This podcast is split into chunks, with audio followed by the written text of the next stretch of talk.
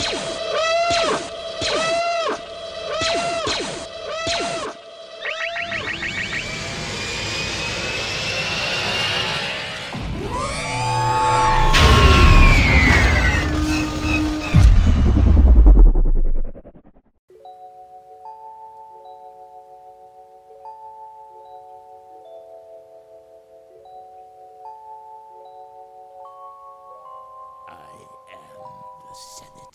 Bienvenidos, héroes rebeldes y Escoria Imperial también, ¿por qué no? Esto es el podcast rebelde y este es el episodio 20, la conexión con las secuelas. Hoy em, voy a platicar sobre un tema un poco bastante polémico dentro del fandom de Star Wars, las secuelas. Pero no voy a abordar el tema para decir si estas películas son buenas o malas o si me parecen buenas o malas. Pues en realidad todos tenemos opiniones distintas, pero prometo tener un debate próximamente sobre este tema. Hoy voy a tratar este tema desde su historia y cómo el nuevo material de la saga busca tener una conexión que pueda darle más sustento a la historia de la era de la resistencia. Pero antes de seguir, les recuerdo que pueden seguir al podcast Rebelde en sus redes sociales en Facebook como el podcast Rebelde, en Twitter como arroba Rebelde Podcast, en Instagram como The Rebel Collector, donde encontrarán una colección de fotografías del universo de Star Wars que sé que les va a encantar. Y ahora el podcast Rebelde está también en YouTube, así que vayan y suscríbanse. He tenido un par de pequeños problemas técnicos con eso, pero espero pronto poder estar subiendo los episodios en paralelo, tanto acá como en YouTube. Ah, y les recuerdo que en este episodio habrán spoilers tanto de The Bad Batch como de The Mandalorian, así que si aún no han visto The Bad Batch o la tercera temporada del Mandalorian, les recuerdo que no escuchen este episodio hasta que no lo hayan hecho. La trilogía de las secuelas tiene gente que las odia y gente que las defiende. Creo que podemos decir que la producción de la trilogía fue cuando menos desordenada e improvisada en muchos de sus aspectos. La historia es la que fue y la que nos entregaron.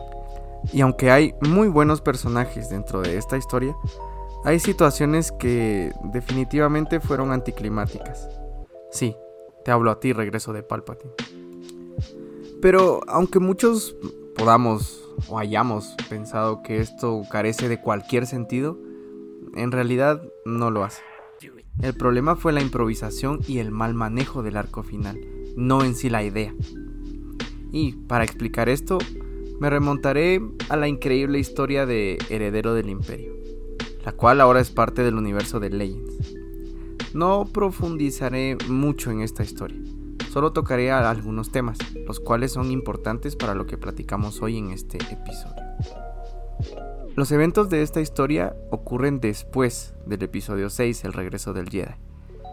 El emperador Palpatine ha muerto, en la explosión de la segunda estrella de la muerte, luego del ataque de los rebeldes. Claro, los héroes galácticos. Pero el remanente imperial no se quedaría de brazos cruzados. Weyland era un planeta que el imperio usaría como una especie de base de operaciones experimentales. Ahí se encontraba el famoso Monte Tantis, donde el imperio desarrollaba varios experimentos, siendo tal vez el más importante el de la clonación. En esta historia, el imperio utilizaba distintas técnicas de clonación, entre ellas los cilindros Sparty, los cuales aceleraban el proceso de crecimiento comparado con el trabajo que realizaban en camino. Uno de los más importantes resultados del plan de clonación del emperador Palpatine fue el clon Jorus Kabaoth, quien fue muy importante en esta historia, intentando atraer al lado oscuro a los mismísimos Luke Skywalker y a Leia Organa. Este clon fue creado a partir del maestro Jedi Jorus Kabaoth. Aquí el autor únicamente agrega una letra al nombre de los clones, ya verán. Este clon es enviado al monte Tantis a custodiar el lugar, que contenía muchos objetos imperiales, así como parte de la tecnología de clonación del emperador. Cabaoth era un clon inestable mentalmente, pues la tecnología de clonación imperial no era tan efectiva como la caminoana. Pero lo que hace especial a este clon es que éste era sensible a la fuerza. Pero en esta historia no había solo un clon sensible a la fuerza. Luke Skywalker, clonado a partir de la mano que Luke perdió en Bespin. Cabaoth y Thrawn, quien era el líder del remanente imperial, logran hacerse con este clon de Luke, buscando eliminar al hijo de Anakin y Padme. Sobre estos clones, la principal característica es que son sensibles a la fuerza, algo que aún no vemos en el canon.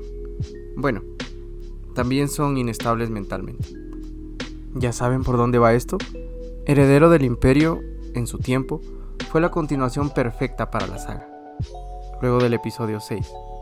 Si quieren saber más sobre esta historia o sobre los personajes del universo de Legends en general, les recomiendo mucho visitar el canal de Sid Ari en YouTube. Ariel, quien fue nuestro último invitado en el podcast Rebelde, ha hecho un gran trabajo en sus videos de personajes del universo de Legends. En serio, se los recomiendo.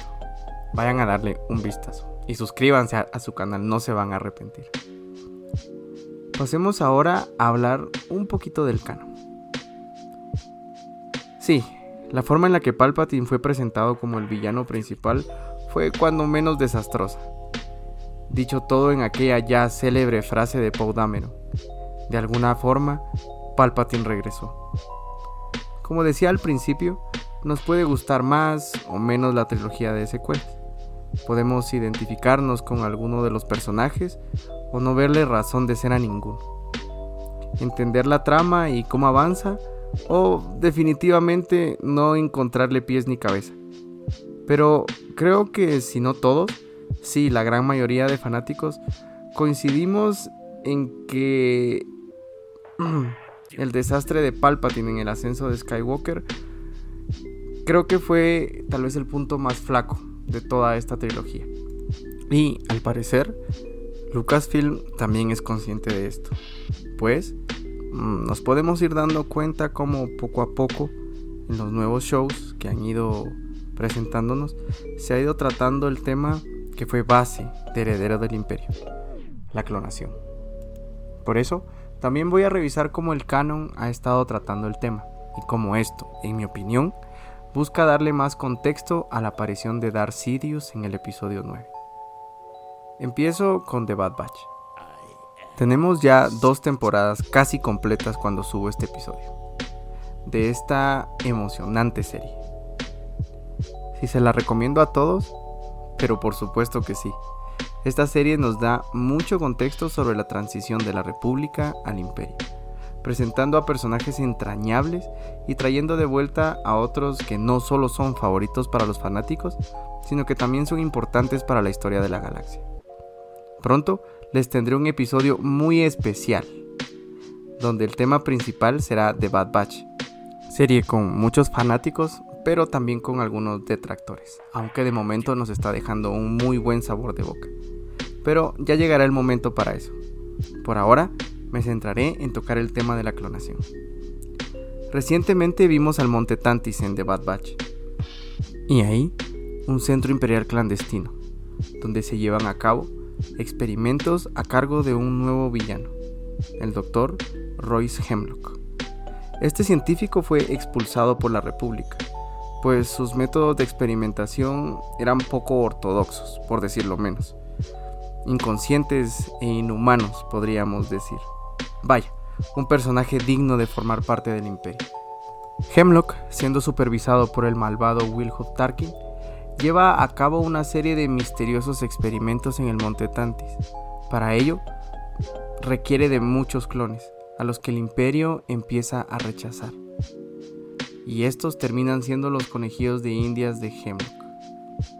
Pero el principal plan de Hemlock parece ir apuntado a la clonación, ya que en las instalaciones del Monte Tantis se encuentra recluida, por orden del mismo, la científica caminoana Nala C.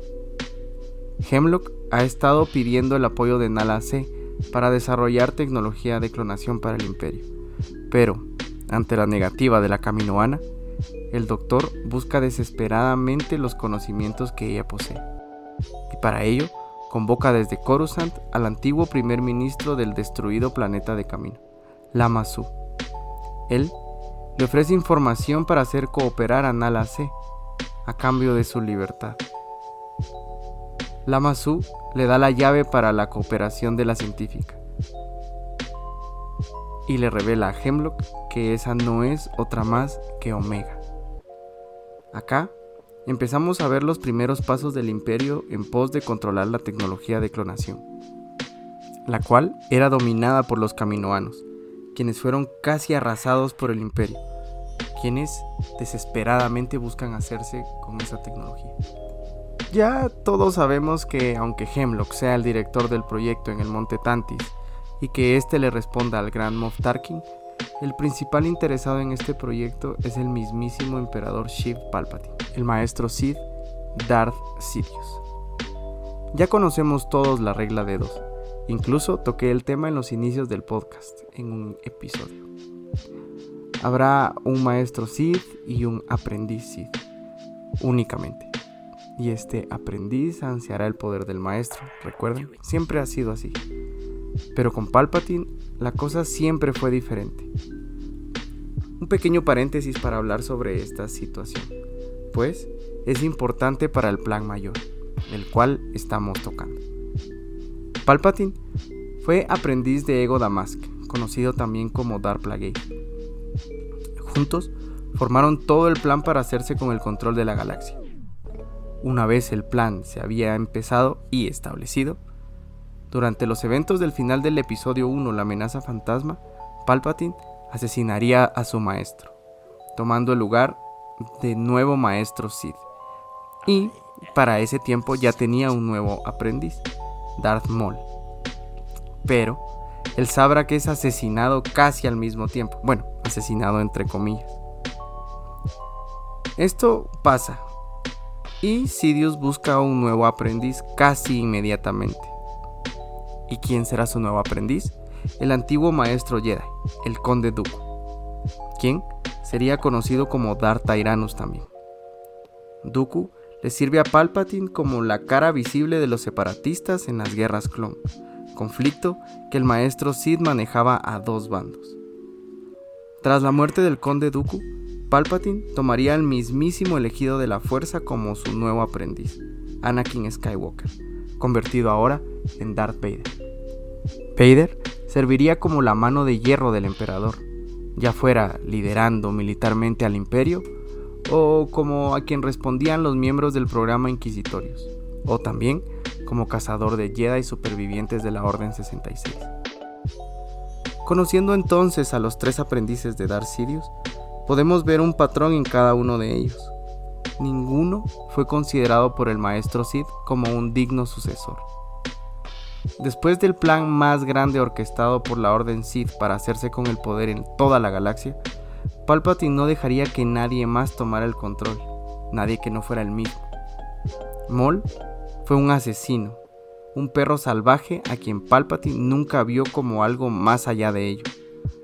Dooku fue tomado como aprendiz por su poder político en la galaxia y por cómo él sería la marioneta perfecta para controlar a los separatistas. Y por último, Vader, el elegido de la fuerza a quien volverlo en contra de los Jedi sería el golpe final a sus enemigos. Pero, quien luego de su derrota en Mustafar a manos del maestro Jedi Obi-Wan Kenobi, sería afectado en sus habilidades en la fuerza, cayendo mucho por debajo de su verdadero potencial. Alguien manejable por su ira, odio y resentimiento, pero nunca un digno sucesor del maestro de los Sith. Sidious nunca encontró a un sucesor, al contrario, su plan siempre fue perpetuarse, clonarse y pasar así su conciencia y poder en la fuerza para poder dominar la galaxia por siempre. Y no, sé que no es la primera vez que en el lore de la saga vemos esto, pues cronológicamente, miles de años antes de que Palpatine pudiera hacerlo, conocimos al emperador eterno, Valcorio, Darth Vitiate, de quien prometo hablar en un próximo episodio. Pero regresando al tema, es por eso que el programa de clonación imperial es muy importante. Sí, en estos dos programas de Star Wars. Palpatine, ahora en el canon, también planeó su clonación para seguir en el poder. No sabemos qué pasó o cómo siguió este programa durante la época de la rebelión, pero sí empezamos a saber cómo avanzó luego del episodio 6. The Mandalorian no solo nos enseña parte de la historia de uno de los personajes que no solo en popularidad, sino que estoy seguro que argumentalmente será uno de los más importantes en Star Wars. Nos cuenta un poco sobre la historia de Grogu. Desde la primera temporada conocimos al Dr. Pershing, científico e ingeniero en clonación, que trabajaba para el cliente, quien era parte del remanente imperial. Ambos tuvieron por breves momentos a Grogu en Nevarro, Tal vez no el tiempo que buscaban, pero sí el necesario para saber que él era la base para los experimentos que buscaban traer de vuelta al mismísimo emperador Palpatine. Ya en la segunda temporada, vemos en el mismo Nevarro una instalación imperial, en donde se estaban llevando a cabo experimentos de clonación, pues vemos allí a varios experimentos fallidos, podríamos llamar, dentro de tanques, aberraciones que solo podrían ser el resultado de eso mismo, experimentos fallidos. Al final de esta segunda temporada, el Moff Gideon, líder de una facción del remanente imperial, secuestra a Grogu y logra extraer muestras de su sangre, como se lo confesaría al mando. Como podemos imaginar, estos datos sobre Grogu son usados por el remanente imperial y los fanáticos y seguidores de Sidious. En esta tercera temporada vimos ya al Dr. Pershing, quien trabaja ahora para la Nueva República.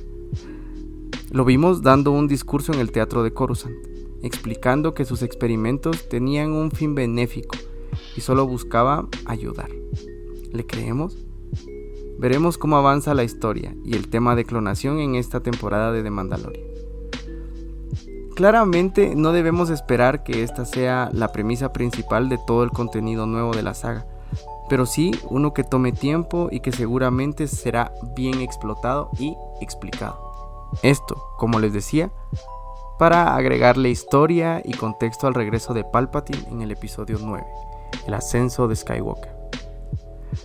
Para tomar una decisión sobre toda la situación, habrá que esperar a ver el panorama completo, este tema de clonación es muy importante. Es muy importante también para el imperio, por lo que ya les conté. Pero, mientras tanto, les pregunto, ¿creen ustedes que agregando solidez y contexto a la historia del programa de clonación imperial se mejorará el regreso de Palpatine en el episodio 9? Les dejaré esta pregunta en Spotify para que puedan contestarla a todos y sepa cuál es su opinión. No olviden dejar su respuesta. Quiero agradecerles a cada uno de ustedes por haber llegado hasta acá. Me tardé un poco en presentarles este nuevo episodio, pero cada uno lleva su trabajo e investigación y créanme que disfruto mucho haciendo estos episodios nuevos. Y quiero comentarles también que pronto, pronto les tendré otro episodio muy, muy especial donde platicaré del Bad Batch. Es una gran sorpresa. Y bien, esto fue todo por este episodio. Espero poder estar con ustedes en una nueva entrega del podcast Rebelde. Y hasta entonces, que la fuerza los acompañe. Siempre.